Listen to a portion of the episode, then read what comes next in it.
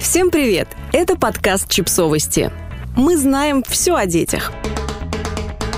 Правила воспитания детей в королевской семье, которым Меган Маркл не обязана следовать. В семье Меган Маркл и принца Гарри после рождения сына Арчи произошло еще одно важное событие. Они сложили с себя королевские полномочия и переехали в США. Благодаря этому они не обязаны следовать королевскому протоколу, который регулирует в том числе и воспитание детей. Мы выяснили, как это повлияет на детство Арчи и его новорожденной сестры Лилибет, которая появилась на свет 4 июня этого года не разрешать сыну носить брюки. Согласно королевскому дресс-коду, мальчики не должны носить брюки до 8 лет, зато шорты надевать им разрешают. Поэтому сыновей Кейт Миддлтон и принца Уильяма мы прежде видели только в такой одежде. Так уж сложилось в Великобритании, что брюки считаются одеждой для представителей среднего класса, а аристократы издавна предпочитали носить шорты. Зато теперь Лилибет и Арчи вправе выбирать любую одежду.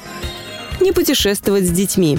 Теперь герцог и герцогиня Сассекские могут свободно путешествовать по миру вместе с детьми. Еще одно королевское правило – наследникам нельзя путешествовать вместе, видимо, ради безопасности. Например, просто так вместе в тур никогда не поедут принц Чарльз, принц Уильям и принц Джордж. Для этого им нужно специальное разрешение королевы. Но Меган и Гарри могут сами планировать отдых и отправляться в дорогу с сыном и дочкой. Обязательно нанимать няню. За всеми детьми из королевской семьи присматривают няни. Это полезно, раз уж королевским родителям часто приходится участвовать в официальных мероприятиях, поэтому им нужно оставлять с кем-то детей. Больше Меган нанимать няню не обязана, но она планирует работать над разными проектами, так что помощь ей все же пригодится. Выбирать побольше крестных родителей. Члены королевской семьи могут выбирать любое количество крестных родителей для своих детей. И обычно они не ограничиваются двумя. У принцессы Шарлотты пять крестных родителей, у принца Джорджа семь, а у принца Луи шесть. У Арчи всего лишь трое, что уже было необычно.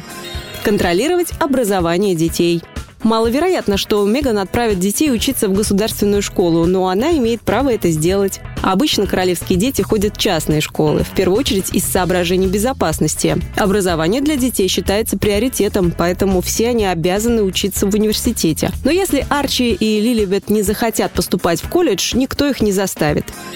Ограничивать питание – Даррен Макгрейди, бывший личный повар королевы Елизаветы II, утверждал, что членам королевской семьи запрещалось есть чеснок в ее присутствии, ведь она его ненавидит. Королева не разрешала есть и моллюсков, потому что боялась отравиться ими. А вот Меган и Гарри могут кормить детей любыми блюдами, даже устрицами с огромным количеством чеснока не демонстрировать чувства на публике. Королева не одобряет публичное проявление чувств, поэтому вы не часто увидите принца Уильяма и Кейт Миддлтон, которые обнимаются или даже держатся за руки на людях. Принц Гарри и Меган Маркл и так нарушали это правило, но теперь они точно могут о нем забыть. Не играть в монополию. Когда герцогу Йоркскому впервые представили эту игру, он запретил играть в нее при дворе, ведь она делает людей беспощадными. Для Мегана Гарри запрет больше не действует. И когда Арчи и Лилибет подрастут, они могут играть в монополию вместе с родителями.